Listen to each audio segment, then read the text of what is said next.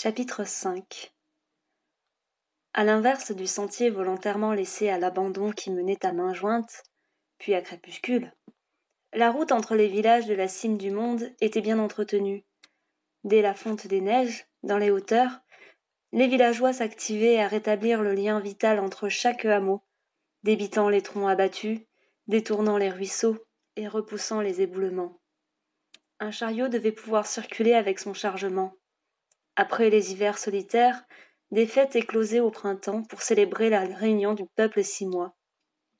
Malgré le relief, chevaucher devenait plaisant.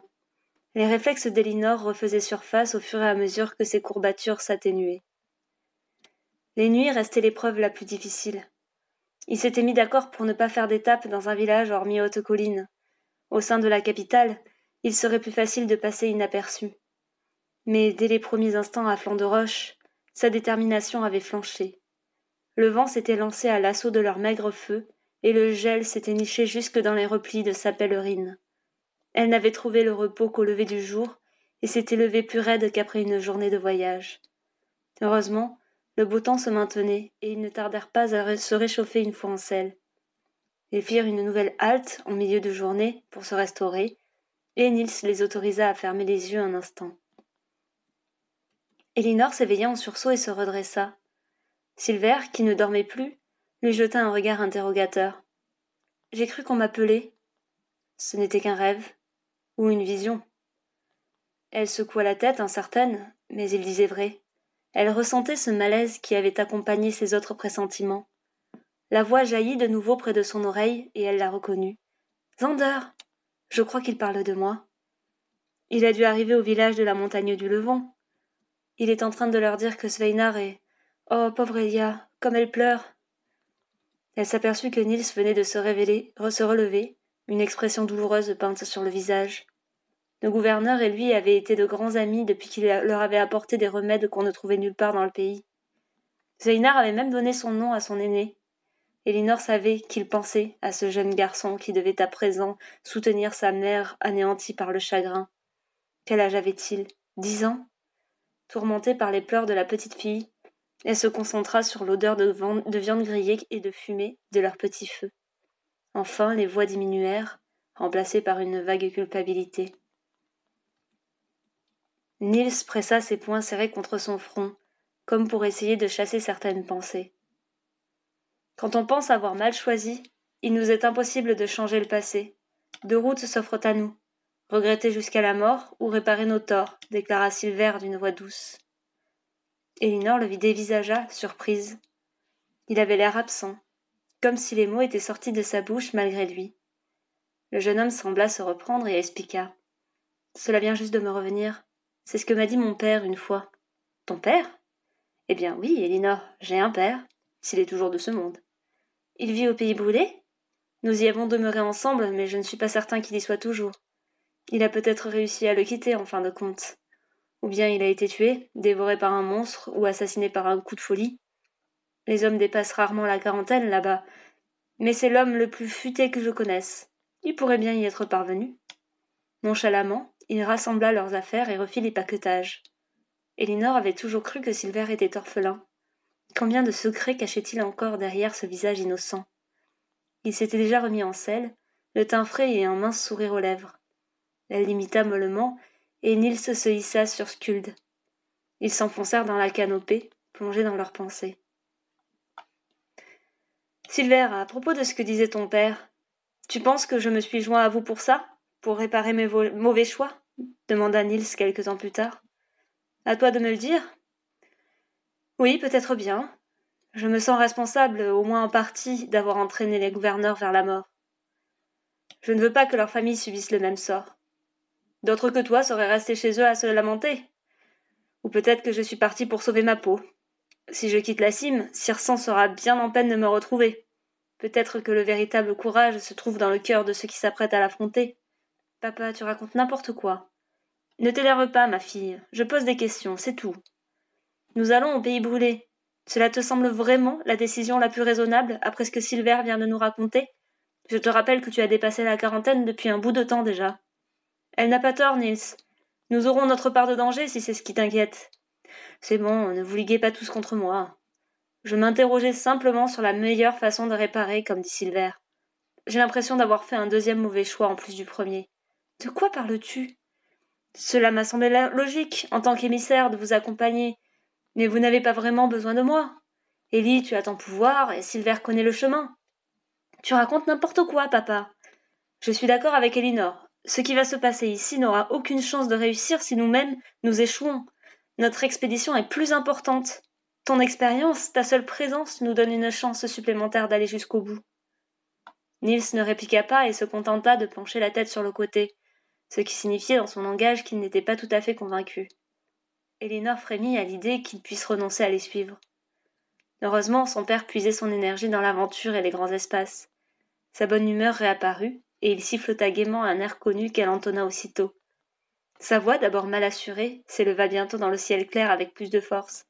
Qu'il était doux de voyager en chantant. Ce ne fut que bien plus tard qu'une idée lui vint.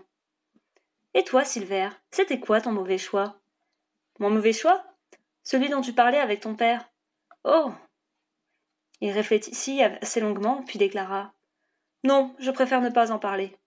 Pourquoi? Parce que ça ne te regarde pas L'atmosphère gela instantanément. Frustrée, Elinor se surprit à invoquer la déesse. Mais Thérésie ne répondit pas à sa prière muette, et elle dut se contenter de retenir cette information incomplète dans un coin de sa tête. C'était décidé. Qu'il le veuille ou non, elle apprendrait tout du passé de son compagnon de route. En trois jours, Silver avait retenu une bonne dizaine de chansons de leur répertoire et parvenait à gratter quelques accords sur une cithare. Ils avaient soigneusement évité de mentionner le pays brûlé, et sa réserve s'était bientôt envolée. Elinor s'étonna de voir son père si bavard. Encouragé par l'oreille bienveillante du jeune homme, il avait parfois laissé échapper quelques confidences, confidences qui avaient bien failli la faire dégringoler de sa selle. D'ordinaire, Nils aurait préféré se faire rôtir la plante des pieds plutôt que d'évoquer ses sentiments. Même avec sa mère, il n'était jamais très démonstratif et rougissait dès qu'elle lui caressait, la joue en public. Mais Silver, sans une once de malice, le guidait sur des terrains glissants de sa mémoire. Avec elle, il se montrait plus réservé, et cela lui convenait. Elle ne tenait pas à s'épancher sur ses états d'âme avec ce quasi inconnu qu'était son beau-frère. Elinor, plongée dans ses pensées, se repassait encore et encore les derniers instants passés avec Sander.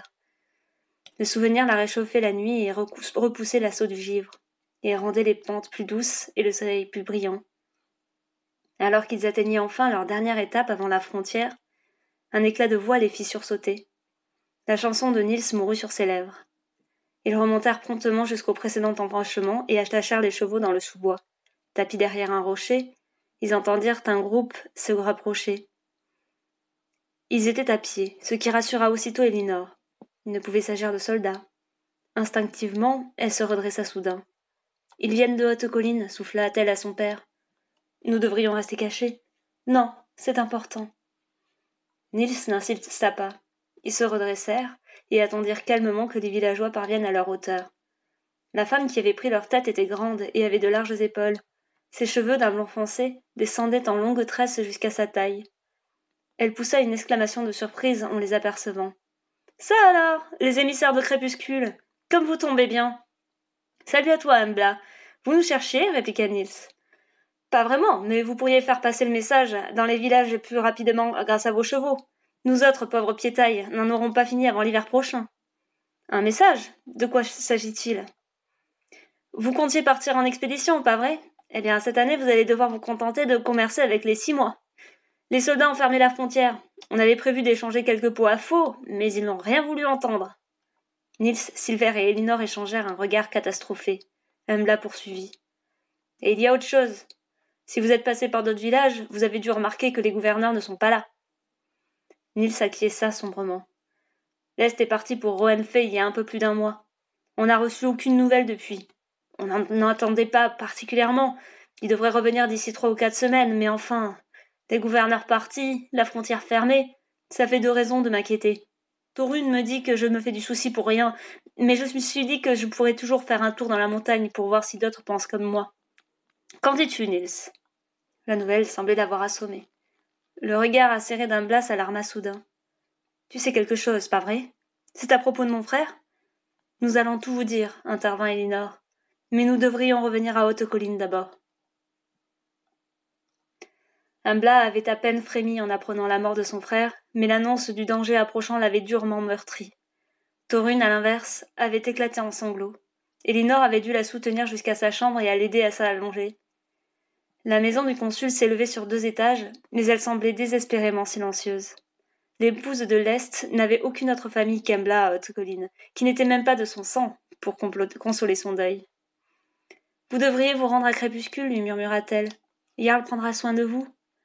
Je ne sais pas, murmura l'épouse de l'Est d'un ton là. Je ne veux pas y penser pour l'instant. Elle se détourna et enfouit sa tête sous l'épaisse courte pointe. Elinor préféra ne pas insister et redescendit l'escalier de pierre pour retrouver Silver et son père. Soudain, elle tressaillit et posa une main sur le mur de pierre blanche pour retrouver l'équilibre. Une nouvelle fois, l'écho de son nom lui parvint, accompagné d'une puissante vague de tristesse. Oh Zander, pensa-t-elle, j'aimerais tellement que tu sois là tu saurais la consoler. Elle restait immobile au milieu de cette tour, ne sachant vers où se diriger. La frontière était fermée. Un détour par les crevasses prendrait des jours et des jours, sans la moindre promesse de succès.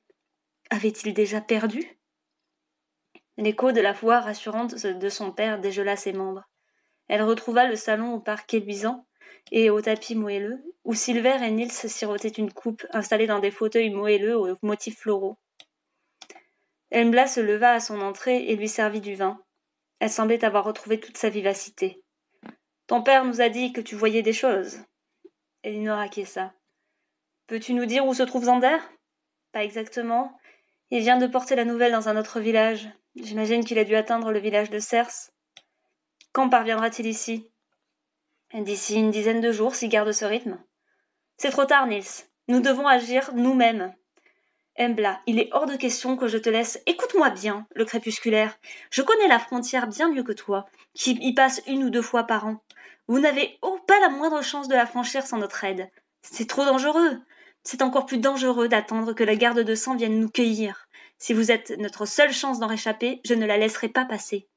On n'est même pas sûr de réussir. Ce n'est pas mon problème. Je vous fais sortir, et ensuite vous vous débrouillez pour trouver votre bonhomme gris et mettre une raclée au. Nis ne disait rien, mais son regard chercha celui de Silver. Le jeune homme était resté près de la porte. Il pencha la tête sur le côté, comme pour signifier Je te l'avais déjà dit. Je te l'avais bien dit. Vous pensez y arriver? demanda Elinor. Pardi, attends que j'annonce aux autres ce qu'ils ont fait subir à l'Est. Le descendant d'Andrea, lâchement exécuté dans les geôles du roi. D'ici demain, j'aurai avec moi quarante gaillards pour tendre un piège à la garnison. Je ne dis pas que ce sera facile, mais on a l'avantage qu'ils nous prennent pour des rustres sans la moindre fibre guerrière. Et une fois que vous serez partis, on attendra mon neveu de pied ferme pour rejoindre l'armée simoise. Mille ans qu'on attend ça par ici. Son ardeur électrisa Elinor qui sentait l'espoir renaître plus brillant que jamais. Si vous choisissez de nous aider, nous vous promettons de ne jamais renoncer. Jusqu'au bout. Jusqu'au bout, répéta Ambla en levant sa coupe, un large sourire aux lèvres. Silver hochait la tête, le regard étincelant. Les yeux de Nils passaient de l'un à l'autre, sondant, hésitant. Jusqu'au bout, dit-il enfin, et il vida son verre d'un trait. Elinor, Nils et Silver, ballottés dans le chariot, n'entendaient que des bribes de conversation à travers le crépitement de la pluie sur la planche qui les dissimulait. Qui les dissimulait. Tous trois allongés, les bras le long du corps, ils pouvaient à peine remuer. La voix d'Ambla se détachait, haute et assurée. Sur Verdandi, elle ouvrait la marche vers la frontière. Ils avaient passé le pont quelques instants plus tôt, et les roues vibraient sur les pavés de la route royale. Cinq, autres, hommes l'accompagnaient, deux à cheval et les trois autres sur le chariot. Leurs larges capes rapiécées dissimulaient des lames de fortune, et un arc reposait sur leurs genoux, caché par une couverture. Dans les bois, une trentaine de personnes se fondaient parmi les troncs gris et détrempés. Embla poursuivait son discours nonchalant, commentant l'arrivée de la belle saison. De temps en temps, sur le même ton, elle décrivait l'organisation de la garnison. La relève ne devrait pas tarder.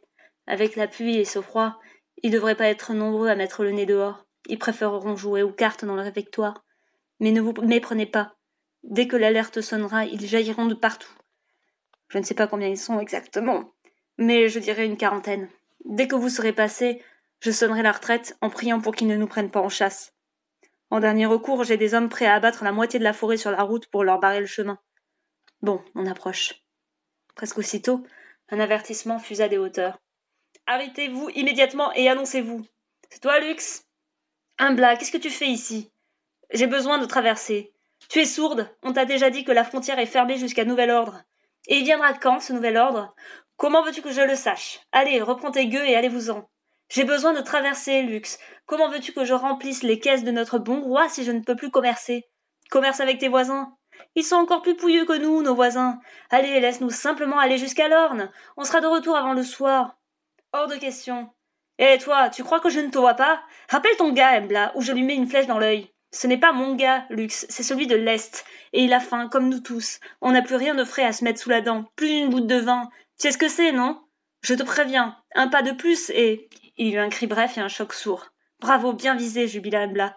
Vite, les grappins La pluie continuait de ruisseler, étouffant légèrement les halètements et l'éclat du métal contre les remparts de pierre. Un homme tout près leur glissa. Dès que les archers seront place, on s'abritera derrière le chariot. Il va pleuvoir des flèches, prenez garde. Un cri retentit soudain, donnant l'alerte. Elinor gémit. C'était beaucoup trop tôt. Un sifflement fusa, et une flèche se planta profondément dans la planche de bois qui les dissimulait. Silver tourna la tête juste à temps, et la pointe émergea tout près de sa tempe. D'autres traits crépitèrent autour d'eux, et une femme hurla. Sortez là, je prends sa place, gronda l'homme. Au loin, un fort craquement retentit. La porte Faites, faites avancer le chariot Un premier appel fusa. Elinor devina que les hommes cachés dans la forêt se précipitaient pour couvrir leur avancée. Un bœuf mugit et le chariot s'ébranla soudain. Sa colonne vertébrale se contracta durement tandis que de nouvelles flèches se fichaient dans leur protection de fortune. La rumeur de la bataille se précisa. Cris, cliquetis, chocs sourds, craquements insoutenables. Allongée dans l'obscurité sur les planches, elle eut soudain l'impression d'être revenue dans les geôles de Circin. Une odeur lourde flottait tout autour d'eux. Une lame jaillit au-dessus de son cou, écarlate, ruisselante, et éclaboussa son visage. L'épée se retira, accompagnée d'un râle d'agonie. Elinor sentit ses yeux s'embuer. L'air lui manquait, et son corps tremblait violemment. Silver attrapa sa main et la serra fort. Ce contact inattendu dissipa légèrement sa terreur, et elle sentit deux larmes couler le long de ses joues. Soudain, elle devina avec précision les mouvements qui les entouraient, comme si l'eau ruisselant sur les corps lui parlait. Des soldats débraillés, armés d'épées étincelantes, se ruaient sur une poignée d'hommes et de femmes qui ripostaient férocement avec leurs frondes et leurs poignards. Les morts et agonisants gisaient dans la boue sous la même couleur, écarlate. Embla faisait tournoyer Verdandi tout en, tout en assonnant des coups de masse furieux à ses adversaires. Une lame se faufila sur son bras et s'enfonça profondément dans son flanc droit. Elle s'effondra sans un cri. Tout près, la tempe d'un ennemi éclata en une gerbe sanglante, frappée par une pierre bien ajustée. Urda renaclait, à peine maîtrisé par un jeune garçon tout aussi terrifié. Skuld s'était déjà enfui vers la grille qui menait au Ronin et semblait attendre son maître. Plus personne ne prêtait attention à la charrette. La porte extérieure est fermée, souffla Elinor. Comment l'ouvre-t-on C'est un levier sur la gauche. C'est aux hommes d'un blad de faire ça. Ils sont en train de se faire massacrer. Comme pour la détromper, un grincement se fit entendre. Un blas avait rampé dans la bouche rougeâtre jusqu'au mécanisme de lever. Elle pesait de tout son poids contre le levier. Lentement, la grille s'éleva. Skuld la franchit tranquillement, puis se retourna. Maintenant, les trois hurla-t-elle. Ils réagirent instinctivement, les nerfs tendus comme la corde d'un arc. Nils repoussa la planche et Silver repéra immédiatement Urda. Il sauta depuis la charrette sur la selle de la jument et posa une main sur son encolure. Elle cessa aussitôt de ruer et fonça vers la grille. Verdandi s'était écarté du combat. Elinor courut comme elle ne l'avait jamais fait, saisit les rênes et décolla littéralement du sol. Il décocha une ruade vers un soldat et suivit Turda, les oreilles baissées et la bave aux lèvres. Elinor se retourna. Son père les suivait à pied. Silver venait de traverser la porte quand la grille retomba violemment. Un blas gisait au sol, sans vie. Aussitôt Nils se précipita vers elle. Papa, non hurla Elinor. Verdandi échappa à son contrôle. À l'instant même où Nils empoigna le levier, il s'élança au galop. Elle tira sur les rênes de toutes ses forces et faillit se faire désarçonner. Arrête Arrête sanglotait-elle. Le petit cheval franchit l'ouverture, et Silver éperonna Urda. Skuld hésita, mais une flèche siffla près de ses sabots, et il se précipita à leur suite. Silver, arrête Il n'est pas passé Il faut l'attendre C'est trop tard, Elinor Non, ce n'est pas sa vue se brouilla et elle se retrouva près de son père dans la cour, entourée par les soldats. La grille s'abattit de nouveau dans un grincement strident. Il ne regarda pas les silhouettes des chevaux qui galopaient au loin. Il la regarda, elle, bien en face.